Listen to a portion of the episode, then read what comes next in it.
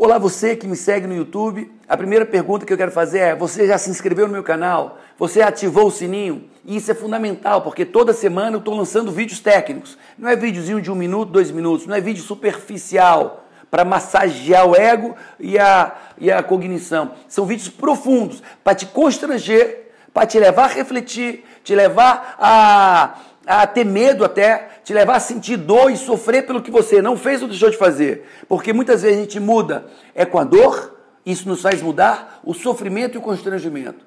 E eu não vou poupar técnica, conteúdo, ferramentas para te levar à mudança. Ok? Então ativa, se inscreve no canal, ativa o sininho e nós estamos juntos aqui. Fechado? Então vamos lá. O nosso tema de hoje é as desculpas dos fracassados. Né? A gente vê muitas pessoas com N, é, é um repertório de desculpas para não progredir, um repertório de explicações para não ter sucesso, um repertório de justificativas para não ser um pai, para não ser ter dinheiro, para não ser um marido, um esposo, um companheiro, uma companheira, para não ter saúde. São desculpas e mais desculpas. Aqui, essa série é da pobreza à riqueza.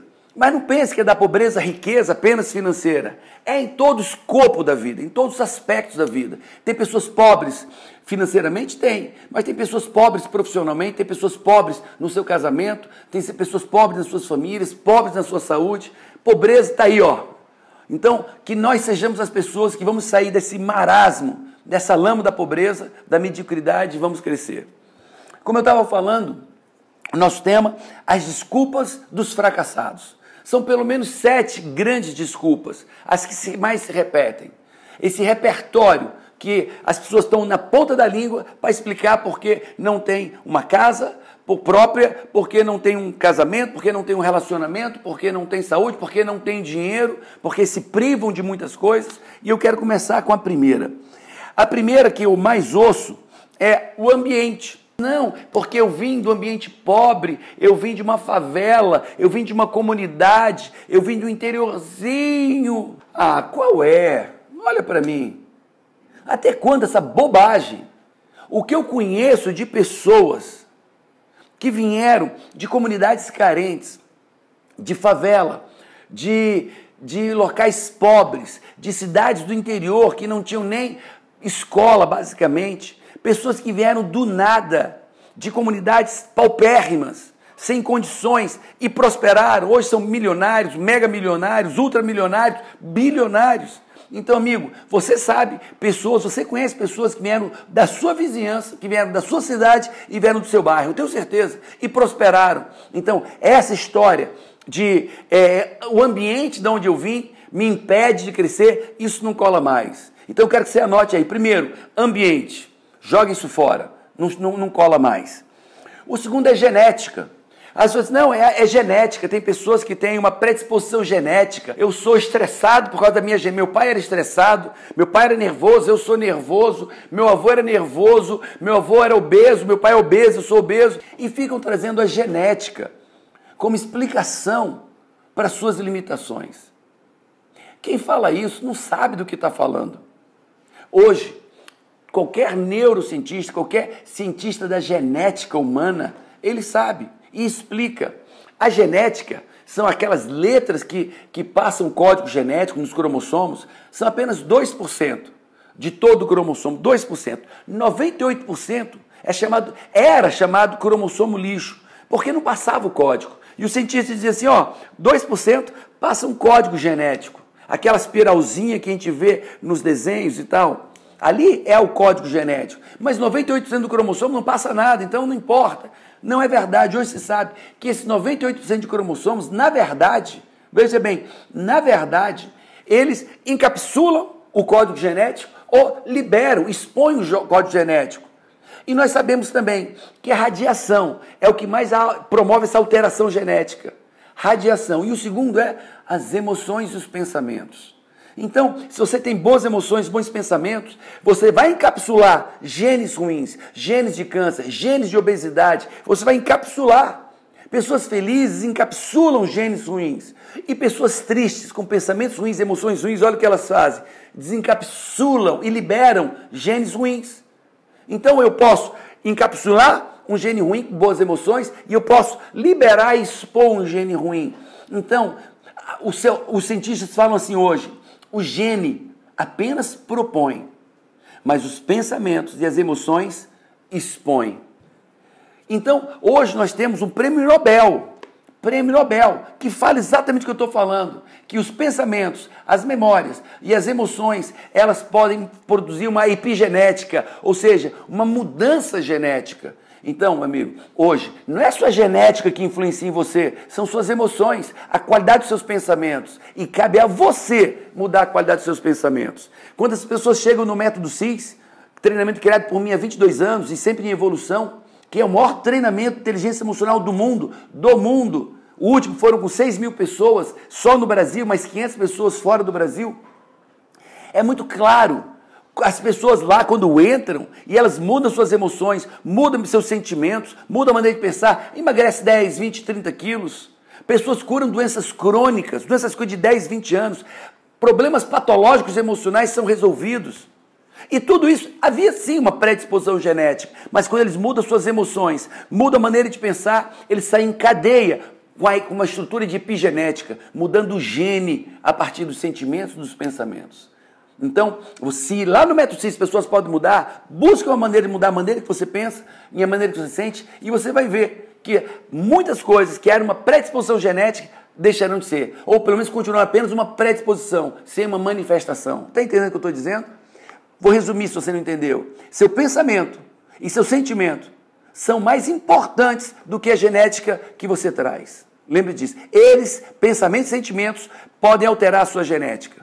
E uma genética que não estava favorável, podem transformar e transformar numa genética favorável. Prêmio Nobel diz isso. E você vou botar aqui o nome do prêmio, não estou lembrando, mas vou botar aqui agora o nome do prêmio Nobel. Ok? Então vamos aqui. Então eu já falei de ambiente, Fale que não, não, justifica, você conhece muitas pessoas que vieram de ambientes terríveis e prosperaram. Genética, dizer que a sua não justifica, besteira. E agora vamos falar de estudo. Muitas pessoas não engrenam na vida porque eu não tenho faculdade. Não, porque eu não tenho um curso, uma pós, eu não tenho mestrado, não tenho MBA. Não é porque eu não tenho nem mesmo ensino médio concluído. Gente, o estudo é importante. Claro que é importante. Eu sou pós-doutor, tenho pós-doutorado. Eu passei oito anos, a última estirão de estudo acadêmico foram oito anos. E não foi nada leve, é importante, mas não justifica. Eu conheço muitas pessoas, muitas pessoas que prosperaram mesmo não tendo estudo formal. E eu estou dizendo estudo formal, o estudo na academia, o estudo tradicional no colégio. Mas você pode estudar hoje. Olha só, meu livro, isso é um estudo. Olha só, é estudo. É estudo. É estudo. Você pode fazer curso, livros, seminários, vídeos, vídeos, cursos, livros. Não é porque você não tem uma formação acadêmica formal que você não pode estudar hoje. Ah, mas eu tenho 60 anos. Estuda. Meu pai tem 77 anos e estava no método CIS. Ele saiu 6 horas da manhã, meu pai e minha mãe, 6 horas da manhã do domingo para segunda. Foi quando eles saíram do evento, estudando, aprendendo. Tinham 6 mil pessoas lá dentro, às 6 horas da manhã. Acabou às 6 da manhã. E lá tinham 6 mil pessoas que saíram de lá às 6 horas da manhã. Aprendendo, fazendo curso. Então dizer que, ah, porque eu não tenho estudo, calma. Você pode não ter estudo formal, mas você pode aprender, você pode estudar livro, vídeo, curso, curso, vídeo, livro, livro, curso, curso. Você pode aprender. Você pode estudar hoje, com 70, com 40, com 20, com 18, com 30. Você pode estudar hoje. Então não justifica mais. E olha, você conhece também pessoas com muito pouco estudo que progrediram. No, no Ceará, os quatro bilionários do Ceará famílias bilionárias, só um teve ensino superior. Os patriarcas, os fundadores, os outros não tiveram nem o ensino médio completo e tornaram suas famílias bilionárias. Então, entre as famílias mais próximas, eles não tiveram nem ensino médio. Mas eram pessoas que aprendiam, eram pessoas que liam, eram pessoas que se cercavam dos melhores, eram pessoas que buscavam aprender a todo instante. E quando não conseguiam aprender, porque era mais, trazia alguém que conseguisse aprender por eles. Eu olho para mim, é, o que, que eu sei na área financeira? O que, que eu sei da área de projetos? O que, que eu sei da área contábil? O que, que eu sei da área jurídica? Mas aqui tem o meu gerente de processos e projetos, ali tem o meu advogado da empresa, está aqui, aqui tem minha equipe de pedagogos. Eu não sei disso, nem preciso saber, e na verdade, nem quero saber tanto. Agora, coaching, eu sei, e sei muito. Inteligência emocional, eu sei, e sei muito. Eu não sei saber de tudo, nem conseguiria saber de tudo. O que me importa saber, eu estudo e aprofundo. O que não me importa saber tanto, eu sei o que é que as possibilidades. E o resto eu nem quero saber, eu só quero saber onde eu quero chegar.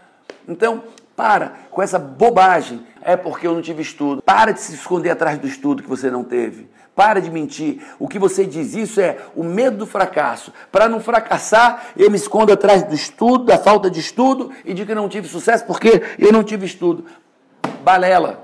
Então, vamos lá, eu falei de ambiente. Ah, porque meu ambiente era pobre de onde eu vim. Balela. Tem muita gente próspera que veio de ambientes terríveis. O segundo é genética. Balela. Papo furado.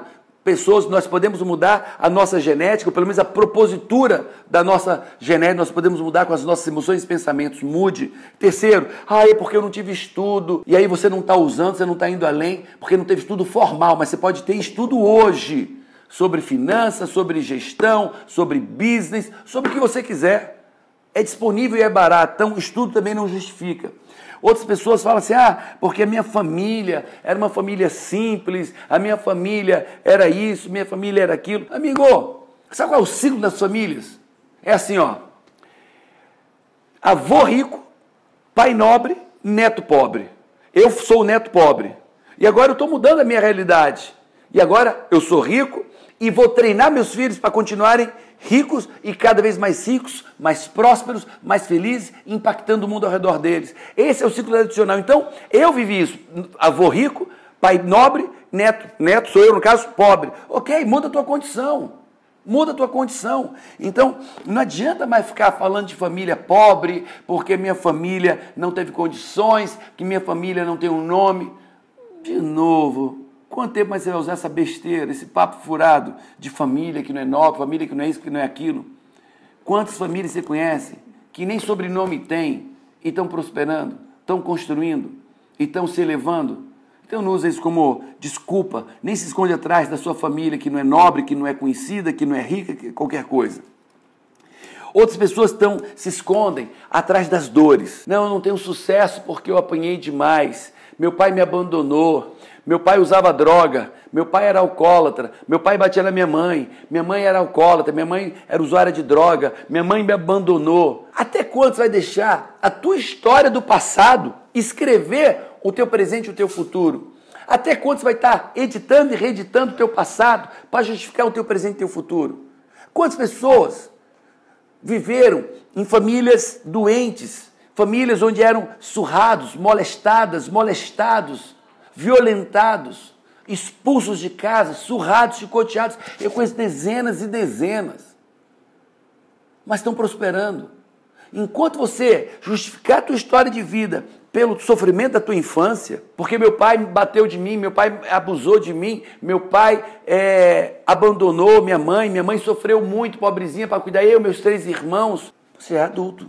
Quando é que você vai parar com essa história boba? Quando é que você vai trazer a autorresponsabilidade, que é o tema desse meu livro aqui? Quando é que você vai trazer a autorresponsabilidade para você? Quando é que você vai parar de justificar teus insucessos com as coisas que aconteceram em você? Então, para de falar de sofrimento e de dor. Todos nós temos a nossa parcela de dor e sofrimento. Eu posso apostar. Eu conheço pessoas que sofreram infinitamente mais que você. Foram molestadas por avô, por pai, por irmão. Eu conheço pelo vizinho. Você pode imaginar alguém que foi molestada pelo avô, pelo pai, pelo irmão? Eu conheço pessoas. E hoje tem suas famílias, estão vivendo, estão felizes. Eu conheço pessoas que foram surradas com um arame, com fio, surradas com um chicote que dói mais do que de couro, pelo pai. Então, infelizes, perdoaram o pai ainda sustenta os pais hoje. Eu conheço pessoas que o pai bebia toda semana e quebrava tudo ao redor, que batia na mãe e batia nele. E daí perdoa o pai e perdoa a mãe pela covardia e o pai, esse pai específico já morreu, mas ele sustentou o pai até o último dia de vida do pai dele. E hoje tem sua família feliz, prospera. Então, amigo, o sofrimento passado pertence ao passado dele, a gente só traz o aprendizado. Deixa as dores, deixa as mágoas, ok? E traz o aprendizado. É, outras pessoas dizem assim: eu não prospero é porque não tenho oportunidade. Olha para mim. Essa talvez seja a mais comum de todas. É porque lá na empresa ninguém, ninguém me dá oportunidade, nem vai dar. Você chega atrasado, você não se empenha, você não estuda, você não dá o seu melhor. Por que, que vão te dar oportunidade? E a gente começa a entender que oportunidade não existe. Oportunidade se constrói. Oportunidade se estrutura como uma casa, botando os alicerces. E os alicerces da oportunidade são a boa vontade, a perseverança, a persistência, a integridade, o caráter. A, a oportunidade tem alicerces. Alicerce, porque se der oportunidade, se você não for perseverante, não tiver integridade e não tiver vontade exacerbada, vontade gigante, a oportunidade passa por você e você não aproveita. Você tem perseverança, você tem pegada, você tem integridade para pessoas olharem para você, confiarem em você dizer, vem, eu quero você. Olha, todo mês alguém chega para mim para me propor um negócio milionário. Essa semana estão trazendo, tem uma pessoa que está trazendo um cara muito importante dos Estados Unidos. Hoje é o número um dos Estados Unidos na área de business e na área imobiliária, palestrantes e tal. E o cara disse: Paulo, eu pensei em você para ser meu parceiro. Eu disse: por quê? Pela sua integridade. Não tem uma pessoa que fale do seu caráter. Não tem uma pessoa que fale da sua integridade. E eu quero fazer parceria com você.